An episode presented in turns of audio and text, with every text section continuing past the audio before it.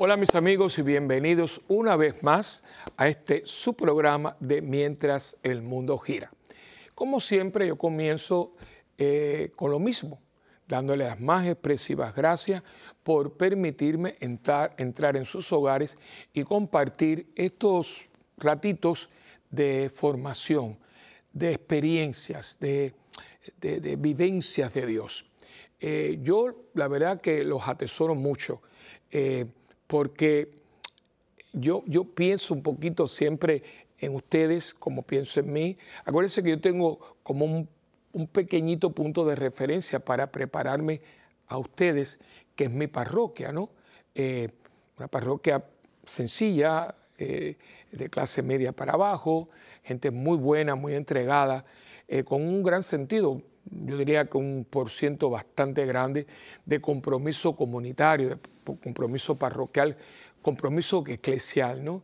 Eh, mucha gente me pregunta cuántos sacerdotes yo tengo. No, yo soy solo. La mayoría de las parroquias en Puerto Rico tienen un solo sacerdote. Es raro encontrar dos sacerdotes en una, una parroquia porque no, tenemos eh, el suficiente clero, ¿no?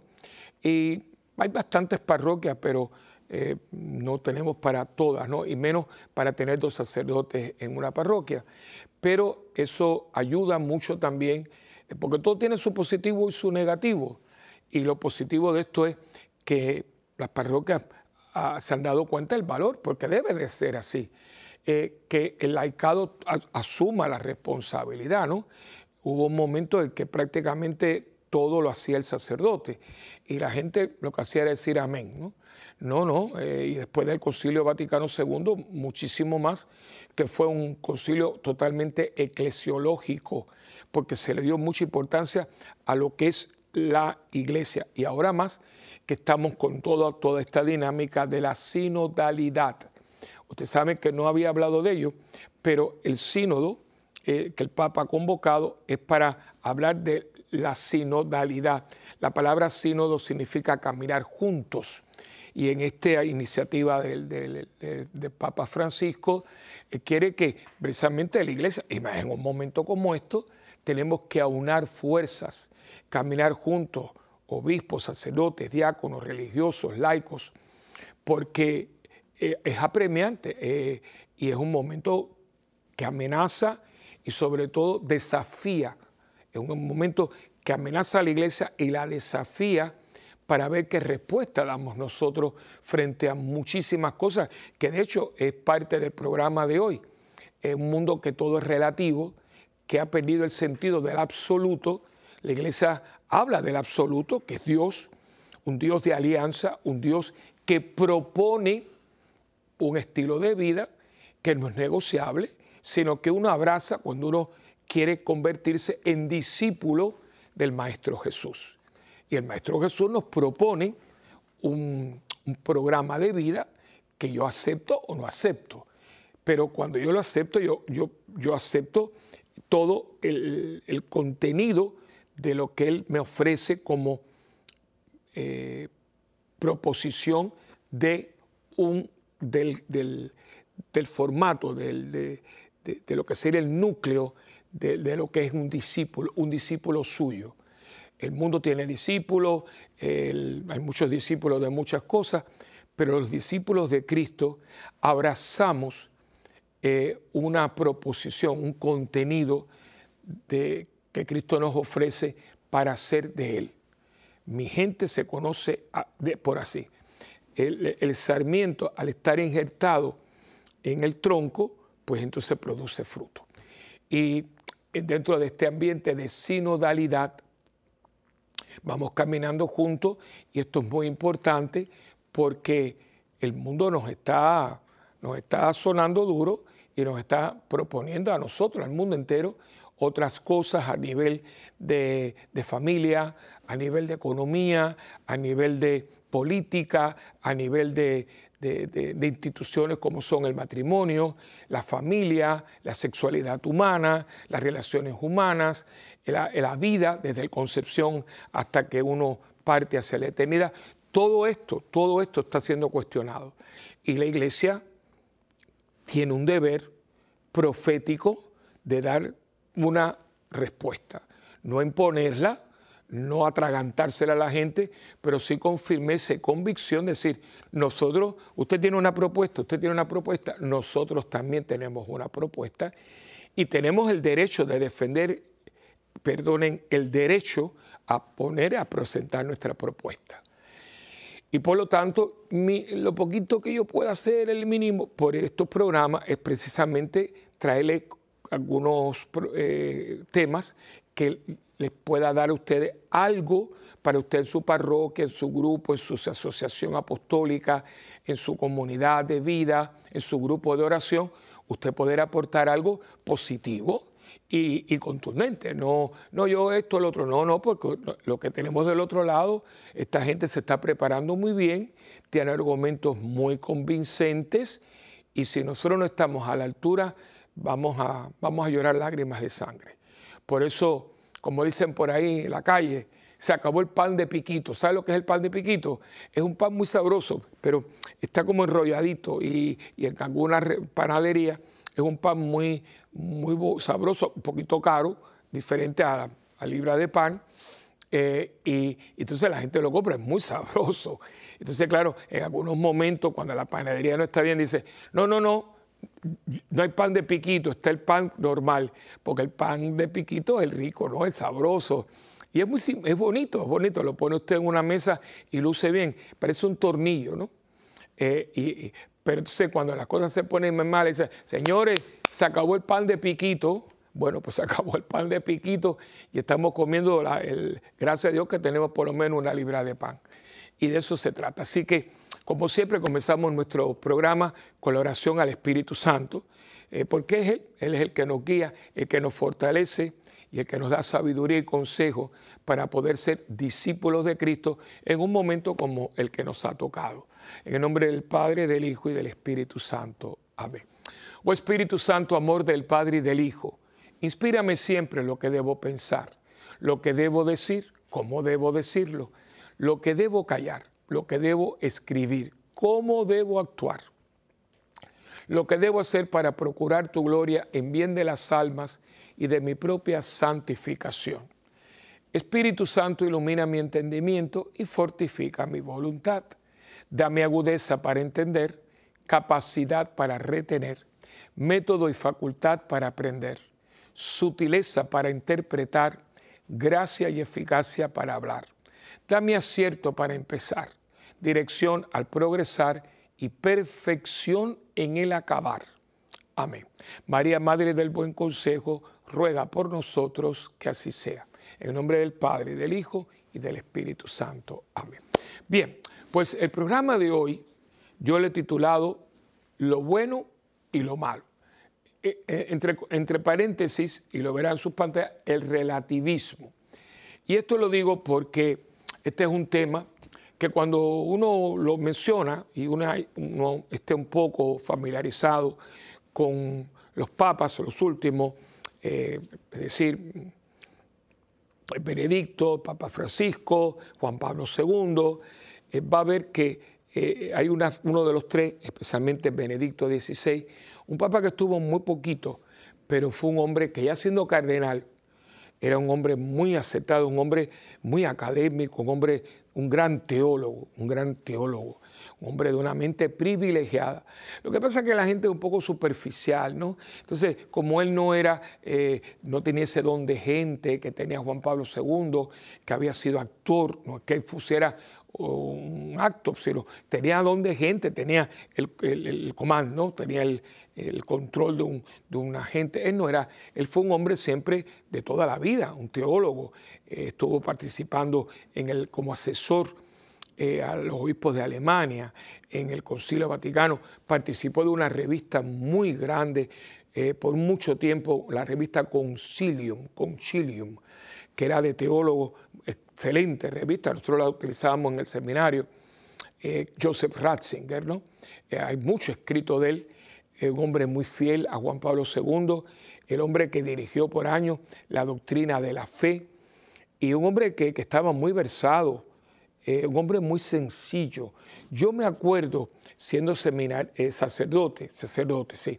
Yo estaba estudiando la licenciatura y el doctorado Y muchas veces uno, como está, San Pedro está muy céntrico, pues yo a veces iba a visitar la basílica, ¿no? A rezar allí un pueblo, por la, la capilla del Santísimo es muy bonita, y a veces o llevaba amistades, y no le diría que tantas veces, pero en ocasiones yo lo vi, yo lo vi, yo cierro los ojos lo estoy viendo, porque él tenía que cruzar. Aquí está la basílica, aquí está la columna, y aquí al lado está el edificio de lo que es la doctrina para la fe y yo lo veía, él, parece que era un poco, o es todavía un poco friolento, porque lo sigo viendo, eh, porque si usted se acuerda, cuando él salió al balcón, eh, cuando lo eligen sucesor de Pedro, cuando él hizo así, se veía el, el, el suéter, el suéter eh, tenía frío, parece que es un hombre friolento y él siempre venía su sotana y tenía un abrigo muy bonito, largo, negro, todo muy sencillo. Él era cardenal, pero no, no, no tenía, no era, las sotanas a veces de los monseñores, los obispos, los cardenales, tienen un ribete, de hecho le llaman un, filo, le llaman la filetata, porque tiene, en el borde de la sotana tiene un filito. Y él no, no usaba, era una sotana negra eh, sencilla, el abrigo encima, y tenía una boina, muy simpático, una boina, y con su maletín, un maletín muy roído, nada de... Y él iba caminando, él iba cruzando la plaza, iba hacia... hacia lo, estoy mirando porque siempre tiene, tiene mucho pelo, y tiene ese pelo. Y un hombre muy sencillo, todas las personas que lo han tratado dicen que es un hombre muy afable, muy sencillo. Y él eh, eh, nos previno, nos previno, yo me acuerdo como si fuera hoy, eh, sobre, porque yo estaba transmitiendo desde Puerto Rico, que tenemos un canal, el Canal 13, canal comercial de la iglesia, se llama el Canal 13, el canal de la familia, yo estaba transmitiendo la misa, la misa del Espíritu Santo, que es la misa que precede la entrada de los, de los cardenales en cónclave, ¿no? Eh, una misa muy, muy hermosa, muy impresionante, porque es la última vez que vamos a ver los cardenales. Eh, ya después entran en conclave y a la próxima vez que los veamos ya están fuera con el nuevo Papa elegido. Y toda la homilía de él, toda la homilía de él fue dedicada al relativismo. Y él ahí es que acuña una frase que es suya, la dictadura del relativismo. Yo me acuerdo porque estaba, yo estaba eh, pasándolo todo y también entraban periodistas y comentaristas. Usted sabe cómo esos días que todo el mundo está, todo el mundo se vuelca en Roma, ¿no? Y me acuerdo eh, que muchos comentaron que con, esa, eh, con ese discurso, decían ellos, con esa homilía, ya Ratzinger sabía, ¿cómo fue que dijeron ellos? Con esa homilía del, Papa, del, del cardenal Ratzinger se, se ha cortado la cabeza o se ha, eh, eh, se ha quitado toda posibilidad de ser elegido, porque fue muy fuerte, fue una, una homilía muy, muy vertical. ¡Boom! Esto no es, este es el peligro. Y como estaban con los, los, periodistas, muchos no entienden la, iglesia, ¿no? Creen que la iglesia es una institución humana, que es política, que etcétera. Entonces, pues, pierden todo lo que es sobrenatural. Pues miren, ¿Cuánta habrá sido su sorpresa? Porque no fue una elección muy larga. Inmediatamente van elegido eh, eh, Joseph Ratzinger y tomó el, nombre de Benedicto XVI.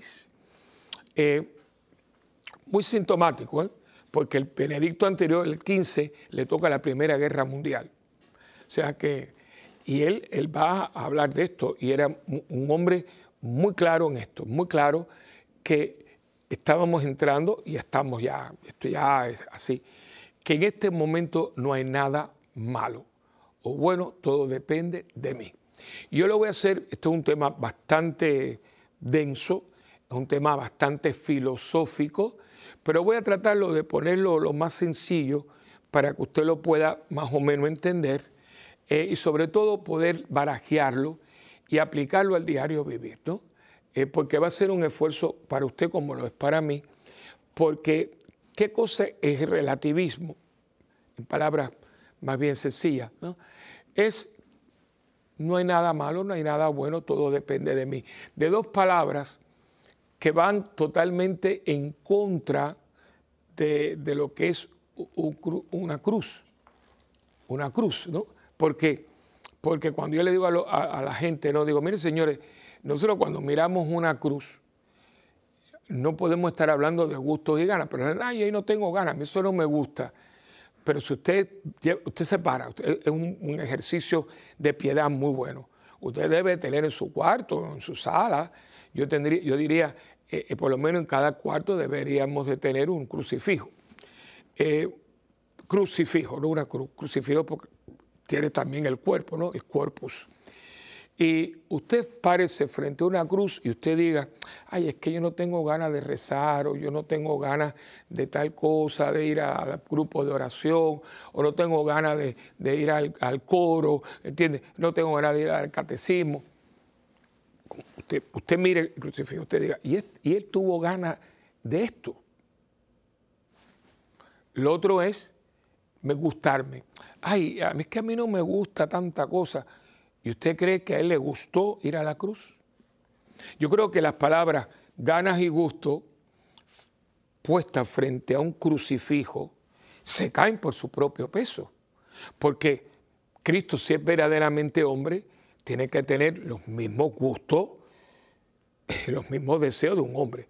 Y yo no creo que a nadie le guste que le metan una corona de espina, que le fracturen de un puñetazo la nariz, que lo, que lo, que, lo, que, lo hagan una llaga viviente de la cabeza a los pies, que le metan tres clavos. Que, yo, yo es, que, es que es imposible que una persona le guste esto. Y mucho más que una persona quiera esto. Pero había un compromiso y ese, en ese compromiso estábamos envueltos tú y yo. Y el compromiso fue lo que el Padre del Cielo le propone a su Hijo para salvarnos a ti y a mí. Y frente a ese Dios que es amor, Padre, Hijo, Espíritu Santo, el Hijo en el amor que se intercambia con el Padre y el Espíritu Santo, que son el mismo Dios, la misma esencia, dice que sí, sin reparos y sin peros. Por eso, cuando él como hombre está en el huerto de los olivos y viene la tentación porque vienen las dudas, porque no deja de ser hombre, que yo les he dicho siempre que en esa película de la pasión del Cristo, eh, él está, ¿se acuerdan? Que para mí la mejor parte de esa película es el principio, con esa, ese, ese maligno que dicen que usaron mil personas para hacer una sola cara, y usted lo ve y le está poniendo no, te van a hacer caso, te van a rechazar, esto va a ser en vano. Y lo obtiene, lo tortura, lo tortura. Y entonces de pronto está la serpiente y él así, ¡pam! Y le aplasta la cabeza. Ya una vez sobrepasada la tentación como hombre de no llevar a cabo la misión que le aceptó a su Padre Dios, Cristo entra en un silencio absoluto. Fíjense que pasan horas y horas y horas y Cristo no habla. Cristo viene a hablar cuando Caifás le pregunta si él es el Hijo de Dios. Y después un poquito que le habla a Poncio Pilato. Pero a Herodes ni le dirigió la palabra. O sea, ¿y por qué el silencio? Porque en un momento dado, cuando él está frente al designio divino de salvar a la humanidad, y él ya lo aceptó, usted no tiene más nada que decir. Entonces, yo creo que cuando uno entra en el relativismo, es que uno se deja llevar mucho por lo de uno. Es que a mí no me gusta, es que a mí yo no tengo ganas, pero es que cuando hay compromiso, yo creo que el relativismo tiene que ver mucho también con lo que uno entiende como compromiso. O sea, por eso le digo, con un tema muy denso, no denso pues es aburrido, no, es profundo. ¿Por qué?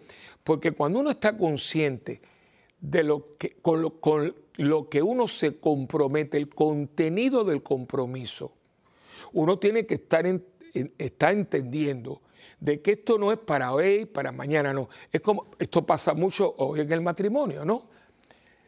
Piense lo que va a decir usted, si usted entendiera lo que usted va a decir, yo creo que mucha gente eh, pospondría la fecha de la boda, ¿eh? Porque escuchen, si yo los estoy escuchando, digo, esta gente estará entendiendo lo que está diciendo. Porque es con nombre y apellido, yo te acepto a ti como mi esposa. Y prometo, prometo, prometo, prometo serte fiel. ¿Qué usted entiende por fidelidad? Hoy tengo ganas, mañana no tengo ganas, hoy quiero sí, mañana no.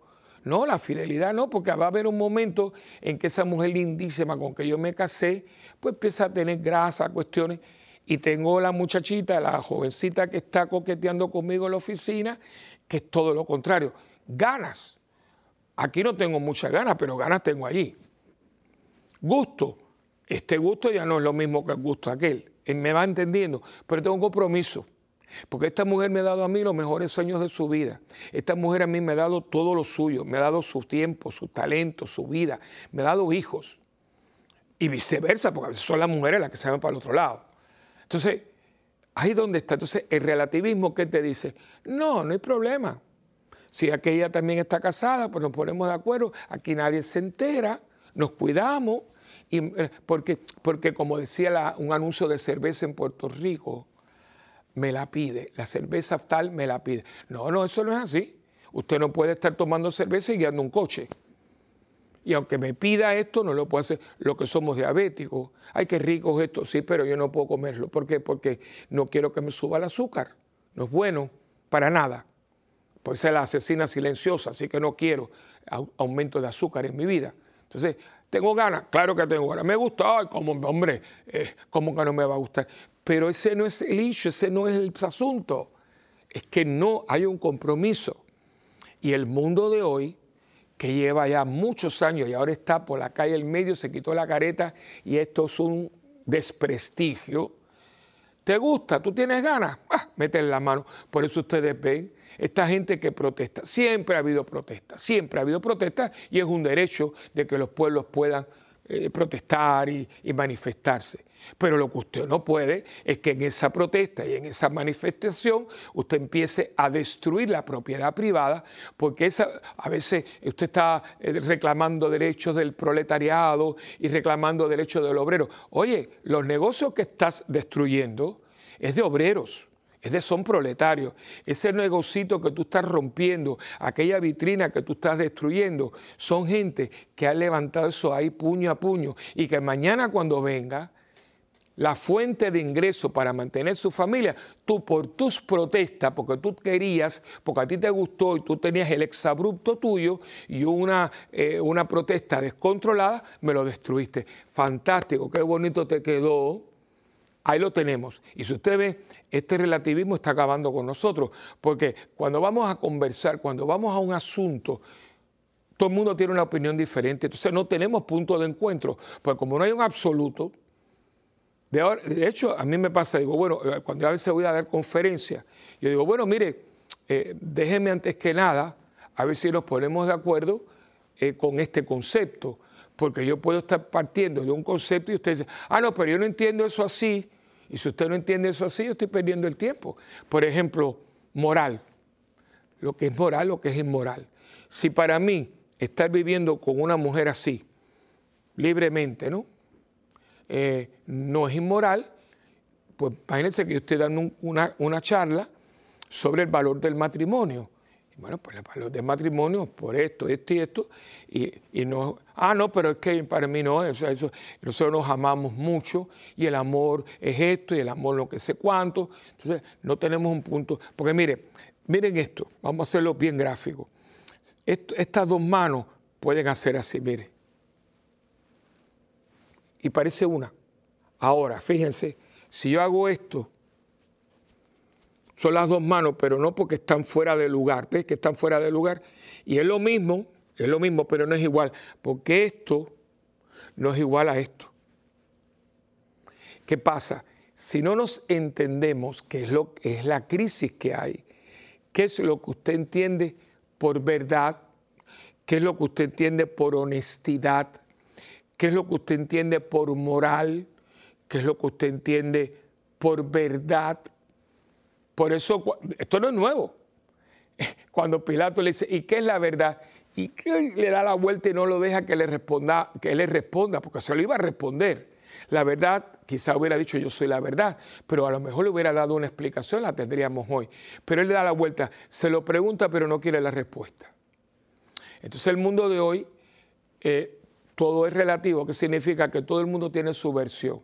Imagínense usted, esto es una casa loco, porque todo el mundo está hablando a la misma vez y nadie se entiende porque tú no dejas que yo te hable. Y tú quieres, yo estoy hablando y tú quieres que, eh, tú estás hablando y yo, tú quieres que yo te escuche. Pero cuando yo hablo, tú me estás hablando. Entonces, no podemos. Y fíjense que usted lo está viendo hoy en política, yo lo he hablado en otros programas. Es increíble, es increíble. La gente tiene, y esto es parte, ¿se acuerdan el programa anterior de la violencia? Parte de esa violencia es fruto de un relativismo muy grande. ¿Por qué? Porque yo quiero imponerme. Pero ¿por qué? Déjame hablar, déjame explicarte. No. Porque lo que yo digo, esto es. Pero mira, déjame explicarte, déjame darte un argumento. No. Porque esta es mi verdad. Pero sí, mira, yo te voy a mostrar, no es que yo te quiera convencer, sino que mira, esto, esto, esto que te estoy diciendo contradice. No, y no, y no, y no. Porque la verdad la tengo yo y no la tiene más nadie. Claro, usted no puede venir con esto a la iglesia. Por eso hay gente que, yo no puedo ser católico, porque, porque la iglesia te impone. No, la iglesia no impone, no diga cosas que no son verdad. La iglesia propone. Empiezan con P, las dos. Pero una cosa es proponer y otra cosa es eh. Una, cosa, una con I, la otra con P. Una es imponer y la otra es proponer. Y la iglesia nos propone unas verdades que se llaman dogmas. Y por eso cuando uno va a, bautizarse, los padres y los padrinos se le hace un cuestionamiento. ¿Usted cree en esto, esto y esto y esto? ¿Usted renuncia a esto, esto, esto y esto? Sí. Bueno, pues entonces usted eh, adopta la fe de la iglesia y lo dice tan lindo. Este niño, usted quiere que este niño sea el, bautizado en la fe de la iglesia, ¿no? Pero la gente no, no, yo quiero que la iglesia haga esto, no, pero un momentito. La iglesia no está aquí para que usted decida. La iglesia ya decidió y lo, lo, lo decidió bajo la inspiración del Espíritu Santo. Todos los concilios, desde el primero que estuvo en Jerusalén, el Espíritu Santo y nosotros hemos decidido y eso se convierte en el cuerpo de verdades que tiene custodia la iglesia. La iglesia no es dueña de la verdad, custodia una verdad que le ha sido revelada. Y el cristiano católico adopta, se somete a esa verdad que no es para discutirse, ya está aquí, y eso es lo que hoy la gente no quiere porque como todo es un libertinaje, fíjense que ya no existe libertad, porque la libertad lleva consigo una responsabilidad. Hoy el libertinaje, yo me tiro por la calle en medio, rompo aquello, hago aquello, quito esto, pongo lo otro, pero ¿y a quién usted le responde? ¿Dónde está su responsabilidad frente a lo que usted ha hecho? Porque estamos como los niños, porque madurez significa aceptar responsabilidad por los actos que uno comete. Y usted lo mismo rompe una vitrina, que mata a uno, que hace aquello, que enciende un fuego. Pero venga acá, eh, eh, eh, ¿por qué? ¿Por qué? Porque usted esté en favor del aborto, usted tiene que quemar una iglesia que era un monumento nacional y le mete fuego. ¿Por qué? Porque usted no está de acuerdo. Ah, porque es que yo eso me lo, me lo pidió mi yo. O sea, que tu yo destruye algo que es un patrimonio nacional, porque esas iglesias son de patrimonio del país. Además, es lugar mío, que no pienso como tú, donde yo he ido a adorar a mi Dios y a servirle. Fíjese dónde estamos llegando esto, y esto es muy peligroso, porque hoy en día, si seguimos así, yo no sé dónde vamos a parar. Porque ahora la gente es una política, una política liberal, que sea, no, hay conceptos. Y esto está la, una economía liberal. Eh, eso, de la persona liberal usted puede esperar cualquier cosa, porque se le ocurre aquello. bueno, le estaba diciendo ahorita que en California están, Dios nos ampare, pensando en legalizar el poder matar a un niño que nace y tiene 28 años. ¿A dónde llegamos? Y lo próximo, el que tenga eh, cierta eh, deformidad o impedimento, como usted le quiere llamar, los viejos. Pero si hablamos un momento dado de quitar respiradores a los viejos para dárselo a los jóvenes, por ahí va la cosilla, ¿no? Y hasta la eutanasia, algunos países ya la han adoptado. La eutanasia es quitarle la vida a una persona para que no sufra. ¿Y qué hagan ustedes para decir cuando yo me muero? Todo es relativo. ¡Wow! Allá va eso, decían por ahí. Pero vamos a al, al receso, un momento, un pequeñito pausa y venimos enseguida.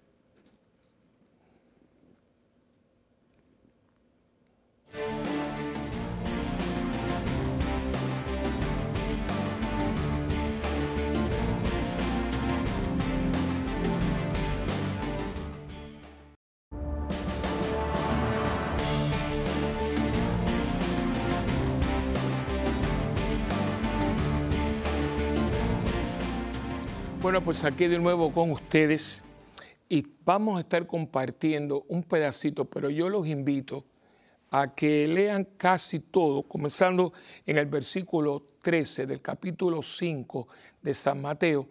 Pues este es un, capítulo que debe verse todo el contexto y el pedacito que voy a compartir con ustedes está dentro de todo esto, porque fíjense, eh, aquí Mateo habla que seamos sal y luz del mundo pero después nos enseña eh, sobre la ley, donde Jesús nos enseña sobre la ley.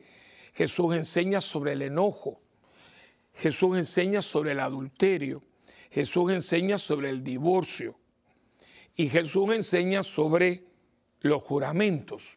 Y aquí es donde yo voy a entrar. Este texto, pero acuérdense, todo esto creo que lo debe de leer en conjunto porque en el capítulo 5, versículo 38, no, perdón, 33, dice, también han oído ustedes que se dijo a los antepasados, no dejes de cumplir lo que hayas ofrecido al Señor bajo juramento.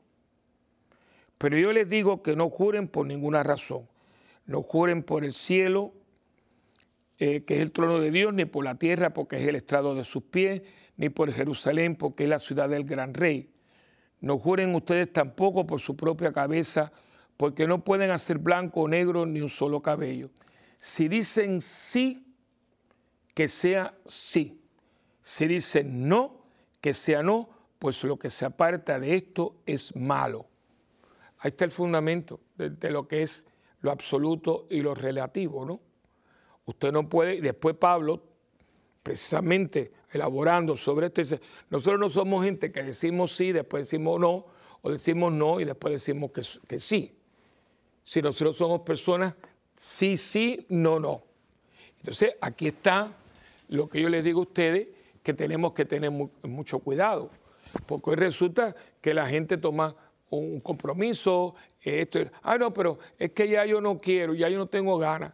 Pero usted estaba consciente, usted es una persona que, que no tiene cabeza, ¿no? Por eso, eh, cuando una persona está en un momento, usted eh, entiende lo que va a hacer, ¿no? Porque así todo, la gente a veces titubea.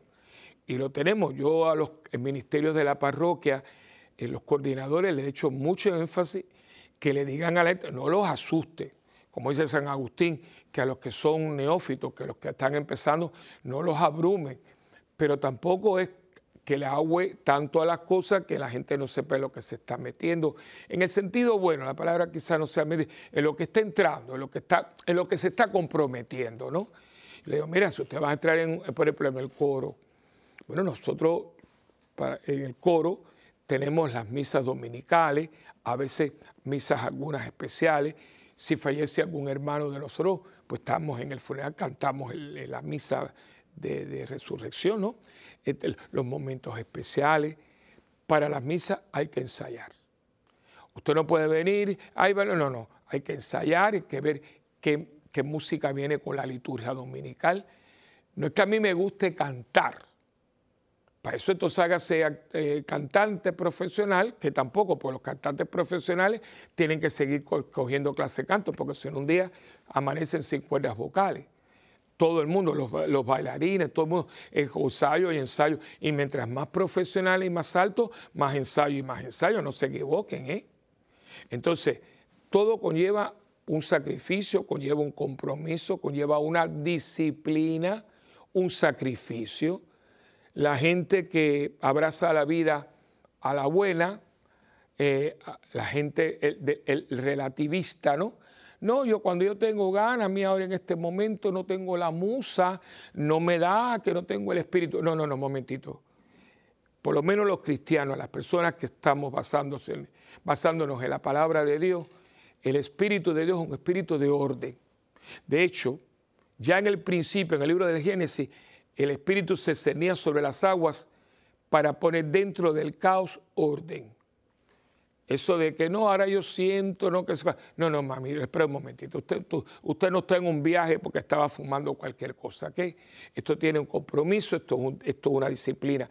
Y te lo va a decir, es que todo, es que todo, en el deporte, en todo. Pero fíjense lo que estamos haciendo, ¿no? Ahora hay una contienda muy grande porque hombres, hombres corpulentos, ahora le dieron por ser mujeres, hicieron sus arreglos ahí que ellos hacen y se meten en las competencias con mujeres.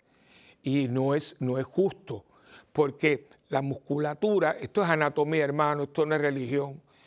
La, eh, la composición muscular de un hombre no es la misma de una mujer, aunque sea tremenda atleta. Y lo hemos visto y las mujeres están protestando.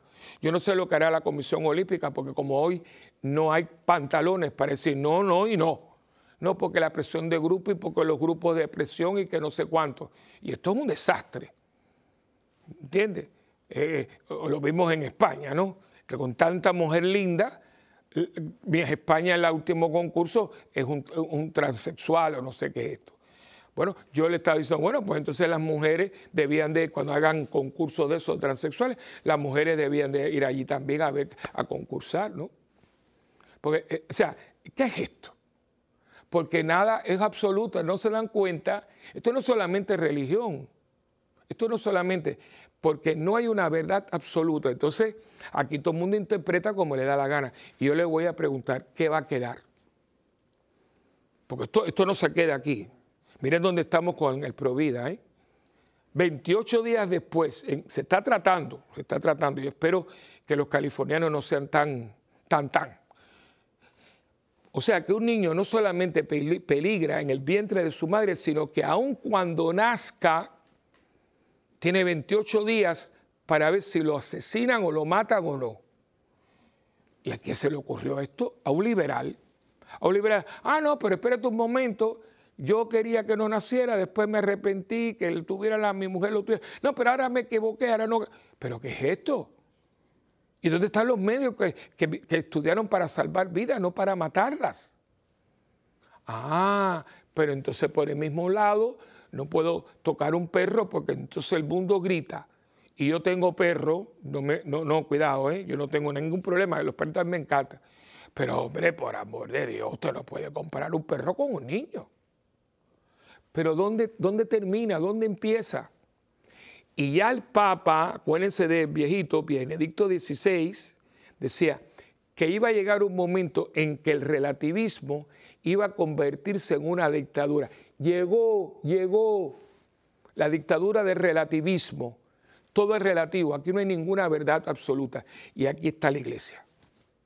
Y la iglesia, que es madre, pero también es maestra, tiene en sus espaldas 2022 años de haber lidiado con el ser humano, eh, con todas las virtudes y todas las limitaciones que tenemos, sabe que cuando nosotros nos dan un dedo, nos cogemos la mano, y cuando nos dan la mano nos cogemos el brazo, y cuando nos dan el brazo nos cogemos el cuerpo, que tiene que haber un punto hasta aquí. Y yo no sé usted, yo soy del siglo pasado, gracias a Dios. Eh, y yo me acuerdo que habían cosas como, por ejemplo, todos los sábados, yo no tuve abuelas, las dos abuelas mías, yo no las conozco porque mueren mis padres muy jóvenes. Eh, pero en el caso de mi papá, tuvo, tenía su hermana mayor, creo que él fue el último. Y ah, eran otros tiempos, claro. Y en el lecho ya enfermo mi abuela, eh, mi tía, Vidalina, le dice que, que cuidara, mi, abuela le pide que cuide de sus hijos. Y mi abuela, mi tía abuela, yo siempre le digo abuela, yo me enteré después que no era mi abuela, porque siempre fue mi abuela. Mi tía le promete, oigan esto, mamá, descansa tranquila, que hasta que mi último hermano no se case, yo no me voy a casar. Y estaba comprometida.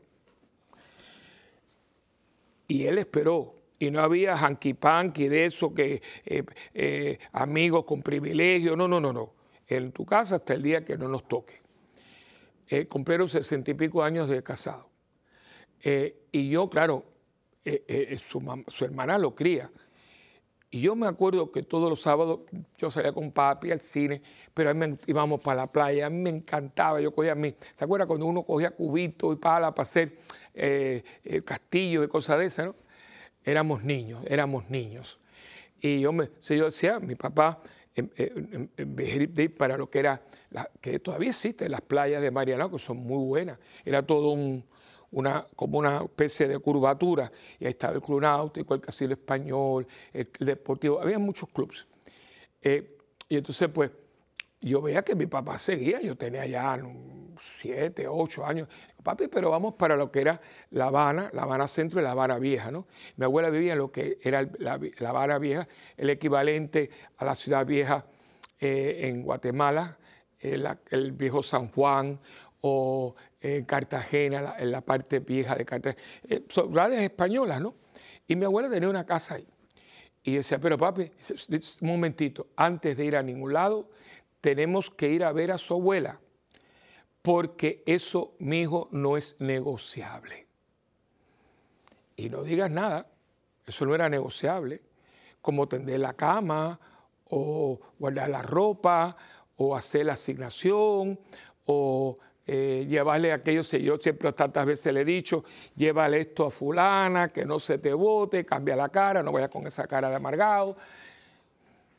y eso no era negociable, eso no era negociable porque habían unos absolutos, la cortesía, el agradecimiento, la amistad. Por eso mi, madre y yo tengo amistades de años, de años. Y Ahora yo veo que la gente rompe una amistad, eh, las relaciones. Yo tengo todos mis amigos, yo me acuerdo, ¿sabes que a veces uno tuvo su primera novia o algo, ella o ellos, ¿no? Entonces, eso duraba, duraba meses. Eh, no, porque es que yo no quiero ir allí, porque no, pues yo venía con fulana y cada vez que voy allí me acuerdo de ella. Oye, ¿cuándo fue eso? El año pasado. Y resulta que hoy tengan la novia hoy y a la semana ya tienen otra y están apestillados. Pero ya tú cambiaste de una para otra. Ah, sí, un clavo saca el otro clavo. Ah, esto, así que esto, esto es de ferretería. Así que esto es de clavo y no de, relaciones interpersonales y de afectos sinceros. Pero es que todo es relativo. Todo, es relativo. Eh, tengo un hijo, no lo quiero, pues sácate muchacho, eso no es problema, vete allí que te lo, hasta dan facilidad de pago. Porque hoy niño, ¿eh? no es niño, hoy un relativo. Yo lo quiero, no lo quiero. O sea, que, que, que pobrecitos los bebitos, cuando yo me imagino, si pudiéramos escucharlo, que dice, ay, mira, ya, yo me imagino un, niño, un, niño en el vientre de su madre con el otro, dice, hola, hola, ¿qué tal? Oye, ¿estás seguro? dice, bueno, estoy oyendo las conversaciones, yo no sé si yo oigo hasta el final. Digo, yo también estamos ahí, uno hablándose con el otro, porque nadie es seguro. Imagínense ustedes, porque todo es relativo. Una mujer encinta, eso no, seguro. Eso, yo, y le decía, no, no, yo voy a tener a mi hijo, punto.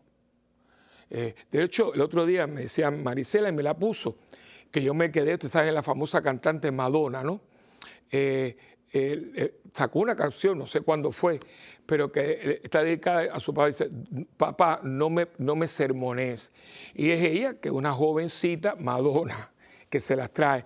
Ella, y en esa canción, Dios la bendiga, ella dice, el, papá que no, que está muy joven, que se llama Papa, don't preach me, no, no, me sermoné, ¿no? Y le, y le dice, eh, no, no me digas porque yo voy a tener a mi hijo. Yo creo que él me va a proponer mi matrimonio, vamos a tener una familia, pero entonces que las amigas, en la canción lo dice, me dicen que me, que me quite el muchacho dice, no, yo voy a tener a mi hijo. Madonna, Ojalá que no haya cambiado de opinión, pero porque hay absolutos en la vida, la vida es un absoluto. La verdad es un absoluto. Si es verdad hoy, es verdad mañana, ¿no? Eh, la entrega es un absoluto. El que me diga que me amas es un absoluto.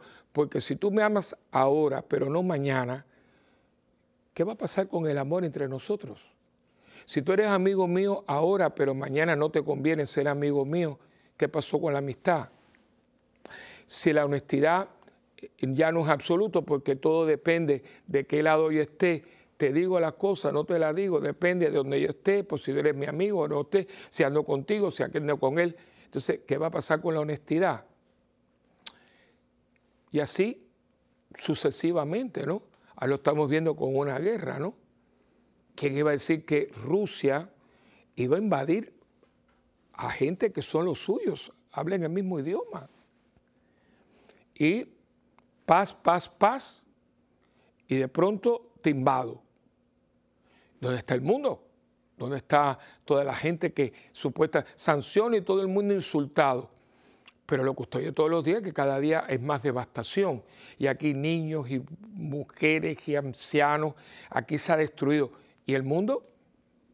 Hay una canción que yo nunca le he puesto porque es un poquito difícil, ¿no?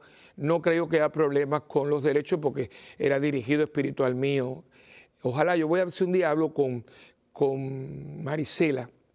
Eso sería fantástico para este programa, que se llama Y el mundo duerme. Es de Jorge Enrique del Rivero, un cantante cristiano católico dirigido mío. O sea, yo lo seguí toda su dirección espiritual, su crecimiento espiritual. Y él, todas las canciones que él tiene fueron autoría de él, música y letra. Y él tiene esta canción que se llama Y el mundo duerme es un tronco, es una lástima que esa canción, porque él murió, él murió de cáncer, muy joven. Eh, y bueno, con el grupo que tuvieron ganó la OTI en la Florida y se quedaron en segundo lugar en el Festival de la OTI hace unos años atrás, con una canción que eres, eres libre, ¿no? Entonces, esa canción es, y pasa esto, ¿y dónde está el mundo? ¿Dónde están, ¿Dónde están los principios de la democracia, del respeto a la libertad de los demás? ¿Dónde están los derechos humanos? ¿Qué se entiende por derechos humanos? ¿Qué se entiende por crímenes de lesa humanidad? Porque eso está, eso está pasando en Ucrania. Tirar bombas en un hospital pediátrico, esos son crímenes de lesa humanidad. Eso quedó establecido cuando entramos en Alemania y vimos las barbaries que hubieron allí. ¿Y qué pasa ahora? Ah, que ahora no conviene por si el petróleo, porque si la línea de gas, ve lo que es el relativismo, o sea que aquí todo se acomoda al momento, al dinero, a la influencia, a la cosa. Hermano, pues mire, apague y vamos porque estamos fritos, pero queda una luz, queda un punto de referencia. Y usted sabe a qué yo voy a decir, la iglesia. Por eso la iglesia tiene que estar muy sostenible. Y esa iglesia, sí, son los obispos, los curas y todo eso, pero también usted está bautizado. ¿Y usted como iglesia qué es? Porque usted se hizo iglesia cuando usted se bautizó y usted dijo, sí. ¿Crees, crees, crees? Sí. ¿Renuncia, renuncia, renuncia? Sí. Pues entonces usted, la iglesia cuenta contigo porque tú eres iglesia. Y si tú estás en un grupo o en un trabajo, en un club, en el billar, con tus amigas en la peluquería, y hay unos temas que salen, tu iglesia no vas a estar aquí bailando el bamboleo. ¿Se acuerdan de aquella de en Brasil que bamboleo, bamboleo? No, no, no, esto no es un bamboleo, esto es un tango. Que va, bom, bom. Esto, esto no, esto es serio. Entonces, cuenta contigo, Cristo cuenta contigo, la iglesia cuenta contigo, porque esto no es que hoy es sí, mañana es no. Y es un momento crítico, hermano, para ti y para nosotros. Yo hay gente que a mí no le caigo bien. Yo como siempre digo, ay, usted se lo pierde porque yo no creo que yo no sea agresivo ni nada. Pero es que, y no es fácil, yo entiendo. a, mí me, a, mí, a mí, yo no quiero que nadie, yo no le caiga bien a la gente, pero eso es secundario. Eso es secundario. Yo no estoy aquí para levantarme por la mañana y cantando, ¿quién será la que me quiere a mí? ¿Quién será? No, eso no es. Eso no es. Yo todos los días tengo que levantarme es que tú quieres, Señor, de mí. Y a veces, Señor, quiero que seas mi testigo, que sigas lo que yo te diga. Y que si es un sí, es un sí. Y si es un no, no significa que somos agresivos, nunca. Beligerantes, nunca grosero nunca, pero firme sí. firme sí, y hay una combinación muy linda. El amor firme, la firmeza con amor. Mira, esto yo siento mucho, pero yo no estoy de acuerdo. Ah, no, no, mira, yo con mucho, con mucho cariño, con mucho respeto, pero no estoy de acuerdo. Ah, no, mira, es que yo hasta aquí llego. No, yo no puedo. ¿Por qué? ¿Por qué no? Porque yo soy cristiano y soy católico. Ay, pero no seas fanático. No, yo no soy fanático. Es que tú sabes lo que sucede, que esta verdad que yo estoy compartiendo contigo es la que me hace ser quien soy. Esta persona que tú dices que yo soy así, que yo soy buen amigo, que tú cuentas conmigo, que yo soy muy serio en mi trabajo, todo eso es fruto de eso que tú me estás diciendo, que yo soy fanático. Porque mi fe me da fundamento a mí para ser honesto, para ser un buen trabajador, para ser un buen socio, para ser honesto, para saber lo que es mío y lo que no es mío, para saber apreciar las cosas, para saber corresponder a lo que se me da. Y todo eso es fruto de esto. En el momento en que yo viole uno, esto es como el dominó, todo se va acabando. Por eso, hermano, es un tema para mucho tiempo. Yo espero que esto te haya ayudado un poquito, porque nosotros no somos gente de sí y después no, o de no y después sí. Nosotros somos gente que lo pensamos, lo oramos, vemos y cogemos el catecismo de la Iglesia Católica. Tiene que tenerlo a la mano. Ahí está. Padre, ¿qué piensa? Coge el catecismo, coge el catecismo. Ese fue un regalo que nos dejó el Papa Juan Pablo II. Y ahí coge los diez mandamientos y los des, deshace para que usted pueda entenderlo. Eh, o sea, los hace filir para que usted pueda entenderlo, lo que significa el no robar, el no matar. Habla de todo. Bueno, ahí está la doctrina de mi iglesia, mi iglesia que soy yo. Y ahí con la Biblia aquí, el catecismo acá, porque el catecismo está lleno todo de referencias a la palabra de Dios, usted sea un hombre que pueda ser, capítulo 5, luz del mundo y sal de la tierra. Bueno, hemos llegado al final de este programa. Espero que le haya ayudado. Yo doy mi poquitito en un tema tan vasto, ¿no?